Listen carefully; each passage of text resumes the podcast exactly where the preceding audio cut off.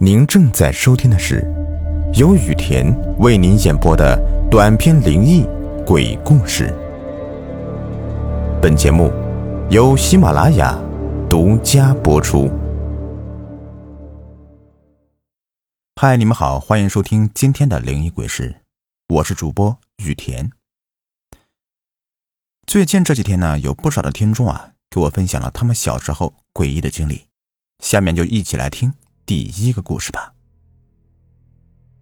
小的时候，我家里面是做旋木皮子的，就是把木头旋成一张一张薄的皮子，再用胶水粘贴，用来做家具的原料。那个时候卖的木皮不仅仅是要没有疤痕、没有裂纹，客户更要看的是木皮子的颜色，越白越好。所以有些小厂就会在地下挖一个两三米的大坑，把进来的木段子放到大坑里面。用硫磺熏漂，这样木头就可以漂白一些，也会防止一些木头被虫子二次破坏。那个时候家里面找挖机挖坑太贵，所以就让工人给帮忙挖坑了。我们的厂子建造之前是一片荒野，记得那时候我爸说，这地里面还有两座坟包，但是都被移平了。现在挖的时候也挺担心会挖到人家的坟墓的。所以在挖的时候特别的小心。就在担心的时候，还是挖到了。工人一铲子下去，就听到咔嚓一声，就看到在坑底的碎土中有一些烂木头。虽然时间很长了，可是那些一看就是棺木，上面还有些许涂了油漆。虽然大人们都不怕，可是毕竟是死者为大。所以就没有继续挖了。我爸赶忙去找了一些蛇皮口袋给他盖住，用土给埋了回去。可是怪事儿就在当天晚上发生了。我那个时候和父母都住厂里，在市里也还没有买房子，一排的瓦房，门进去呢就是我的卧室，里面是我父母的。那天晚上，我和往常一样在床上玩了一会儿，就熄灯睡觉了。我从小就是浅睡眠，一点声音都能把我吵醒。睡着睡着，依稀就听到有人在房间里面翻东西的声音，所以那一下子我就被惊醒了。但是我没有急忙起床，当时我还以为是在梦里。可是，等我彻底清醒了，恢复了意识的时候。那个声音还在，一会儿是哗啦哗啦的翻东西，一会儿穿着皮鞋咯哒咯哒的走路的声音。我当时第一反应就是家里面进了小偷了，但是我不敢吱声，把头埋在被子里面，大气都不敢喘。那个声音好真实，翻着柜子箱子的声音。我想大声喊叫，可是我怕那一瞬间他会将我给杀掉。就这样，我就一直躲在被子里面。到天蒙蒙亮，渐渐的，那个声音就消失了。第二天早上，我被一声鸡鸣给叫醒了。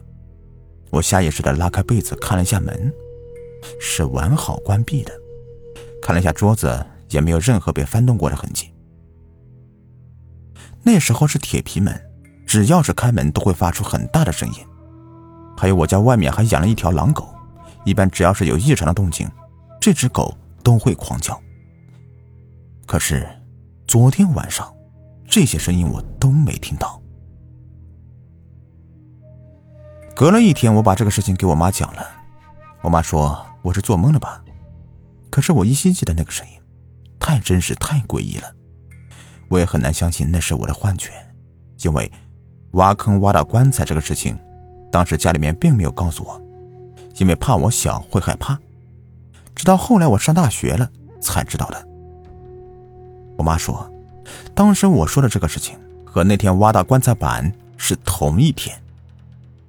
直到现在，我想起那件事情，仍然让我毛骨悚然。好，第一个故事呢就是这样，那咱们来听听下一个。我叫阿念，今年二十五岁，老家是北方黄土高原上的一个村落。在前年，我搬到了城市里面居住。目前我的生活还不错，但是偶尔会在夜深人静的时候，回想起曾经在老家里经历过的诡异事件，都会让我彻夜难眠。不禁疑问：这世间到底有没有鬼？那件事大概是上小学四年级的时候。我先说一下我们那里当时的环境吧。我们当时住的是窑洞，很多人都不知道这个窑洞是什么概念。窑洞是中国西北黄土高原上传统居民的古老居住形式，一般窑洞为石头或者是砖头砌的。窑洞上面呢覆盖厚厚的黄土，规模大的可以做成并列多间或者上下多层，外部也可以另建房屋形成院落。那天晚上我吃完饭和发小一起出来。去找在隔壁村的刚子玩。当晚的夜色特别好，月亮很大很圆，周围草丛里还能听到鸟虫的叫声。当时，我们顺着树林里的小路朝刚子家的方向走去。当时小听得见的东西呢也少，没有什么害怕的念头。小路上的树叶被踩出哗啦哗啦的声响，我们两个有说有笑的大步的走着，不一会儿。就走出了树林了。借着月光，能够清楚的看见前面不远处有个残破的窑洞。突然，我的目光被窑洞顶部的一块白物体，旁边还散落着一些星星点点的白色东西所吸引住了。我和发小都好奇，就一同向那个地方走了过去。随着距离越来越近。我和发小说：“那那怎么有点像小孩子呀？”他说：“怎么可能？”硬是不信，又走近了一些。等走到跟前，我们两个同时半蹲下，仔细一看，我操，真的是一个孩子，一个刚出生的孩子，侧趴在地上，皮肤还没有完全长好，有些皱巴巴的，旁边散落的全是卫生纸。针管，还有一些不知名的药品，我俩顿时被吓得尖叫着往家里面跑。当时就感觉身后好像有东西在追我，我跑得越快，身后那种被追的感觉就越强烈。一路尖叫着，各自跑回了家里。回到家之后也没敢和爸妈说，自己担惊受怕了一夜，基本上没睡。第二天在学校，我和刚子说了这个事情。他还不信呢。我们又约着晚上放学再去看看。这天晚上，我们又叫了好几个同学，这下胆子能大点了。走到昨天发现孩子的那个地方，说来也奇怪呀，那地方的风特别的大，呼呼的刮着，还挺冷的。有个同学为了显示自己的胆子大，在前面带头走。我们远远的就看到那个熟悉的画面。走到跟前，我们就打赌，看谁敢把他给翻过来。那个胆大的同学自报奋勇，在旁边找了个小棍，半蹲着，身子凑近那个小孩，手哆嗦着从小孩侧趴着的腰部挑了一下。小孩没动，试翻了几次都没成功，最后索性用力一挑，哗啦一声。就给他给翻过来了。我们立即就看到一张苹果大的脸蛋挤出一个极其诡异的笑容，肚子上的脐带还连着。我们全都吓得尖叫着跑了回去。跑出老远，我们就商量着，反正他已经死了，要不要把他给埋了？反复思考，最终决定回去把他给埋掉。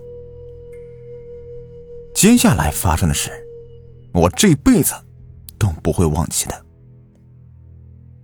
当我们再次走进那个孩子的时候，突然觉得和刚才比起来哪里不对劲儿。仔细的看了一下，突然想到的问题，瞬间把我的心提到嗓子眼这个不对的地方就是，他此刻又是趴着的状态。可是刚才。明明已经被同学给翻过来了呀！想到这里，当时我后背的冷汗直接就下来了。最后，我们还是咬着牙把他给埋了。当天晚上我们回去之后，我那个同学就连续高烧好几天。再后来找神婆给他看，说是被跟上了。再往后，我那个同学他头顶就秃了，有人说那是鬼剃头，至今都未好。好了，今天的故事就分享完了。如果有故事想要分享，或者加入我的粉丝群，欢迎添加我的微信：ytgs 五五八八。感谢各位的收听。